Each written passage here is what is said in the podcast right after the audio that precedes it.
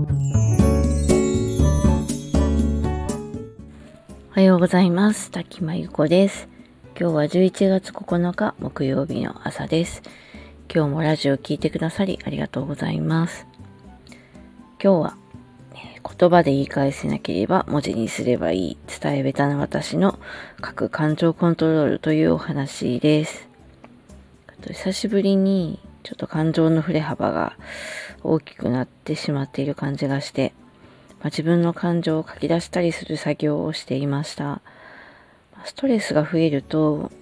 ストレスがない時には何でもなかったことでも、すごく敏感に感じてしまったりとか、イライラしがちになるんですよね。本当はストレスがない環境にいられることが一番いいと思っていて、まあ、そういう生き方を目指してはいますが、私もまだまだ試行錯誤中なので、まあ、ストレスが全くないわけではありません。まあ、特にこうすごく感情的な人に触れたりするとその人のこうストレスを結構もらっちゃうところもあって、自分も感情の振れ幅が大きくなることがあります。で自分がちょっとそういう状態になってるなと思ったら、まあ、私の場合まず感情のアウトプットをするんですね。で誰にも見せないノートみたいのがありましてひたすら自分の感情を書き殴ってもう体裁も、まあ、言葉も字の綺麗さも関係なくもう書き殴りますである程度書くと気持ちが整理できたり、まあ、自分の考えも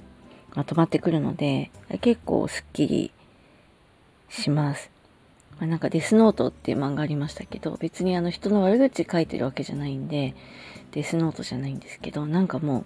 感情書き殴りノートみたいなって本当人には見せられないものなんですがあのそれをやります。であの私はこう人とまあ討論をしたりとか話をする時に多分あまり自分に関係ないことの意見って比較的どんな状況でも言えるんですけどちょっと自分ごとに関わってくることってあのすぐ言うのがちょっと苦手です、まあ、自分の気持ちとか自分に関することをなんかちょっと言えって言われると瞬時に反応して言うのがなんか得意じゃないんですよね。で、なんでそうなのかなってちょっと自分なりに分析したことがあって、やっぱ子供の頃結構あの、怒鳴られてたんですよね。まあ、で、感情的にこう、わーって怒鳴るような相手に対して、結構自分の気持ちをシャットダウンしちゃうというか、フリーズしちゃうようなところがあるんですよ。なので、こう、相手が自分に対してちょっと感情的になっていると、ちょっと自分の感情が出せなくなります。で、まあ、とはいえ、もういい年なので、それに甘んじていてもしょうがありませんから、何かしらリアクションを返さなきゃいけないわけですよね。で、まあ、そういう時に私の場合、やっぱり書くことが役に立ちます。まあ、自分の感情をそうやってノートに書き出した後、まあ、冷静に今度はパソコンに向かって、まあ、タイピングをするんですよね。で、まあ、感情を書き出すことで冷静にもなれてますし、自分の書き出したものをもう一人の自分みたいのが冷静に見て、いや、ちょっとこれ自分勝手でしょうとか感情的すぎでしょうとか思いながら、まあ、自分の気持ち、意見をまとめていったりします。であの、このスタンド FM とは別にノートでずっと自分の考えとか気持ちを書いてますけど、もともとは自分の気持ちの整理とか、なんか考えを、思考をまとめたいなっていうためにやっていました。頭の回転が速くて、どんなことでもこうすぐ言い返せる人がすごく羨ましいなって思う反面で、まあ私の場合も、それがちょっとそういうふうにはなれないし苦手なので、まあ、文章で気持ちを整理して、まあ、文章で気持ちを伝えるっていうことはすごく多いです。でもちろんあの大事なことは自分の言葉で言わなければいけませんし、それも分かっていますからやることはあるんですけど、全てをね、文章で伝えるわけじゃないんですが、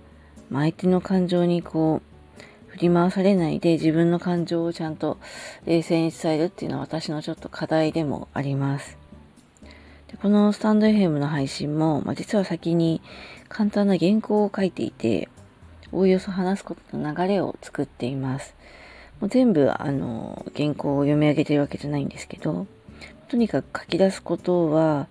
私のこうメンタルコントロールとしても仕事上のこう効率化のためには結構役に立つので、まあ、あの喋るのが苦手だというのはまあネガティブな考え方ですけど、まあ、その分書くことが好きで書くことであのコントロールできたり書くことで、まあ、自分の伝えれるっていう部分をちょっとポジティブに考えながらとはいえ言葉で伝える努力もちょっと頑張りながらやっていきたいなと思っています。ということで今日は言葉で言い返せなければ文字にすればいい伝え下手な私の書く感情をコントロールというお話でした。えー、この辺りノートの方に詳しく書いていますのでよかったら読んでください。えーと、ノートの方は、えーと、月額のメンバーシップの他にマガジンの買い切りみたいのも近々用意する予定なので、まあ、メンバーはちょっと興味ないけどあの記事だけ読みたいという方のためにあの買い切りのマガジンも作ります。あの最初の方に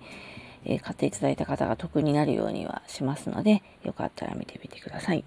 ということで、今日はこの辺りで失礼します。滝真由子でした。今日も聞いてくださりありがとうございました。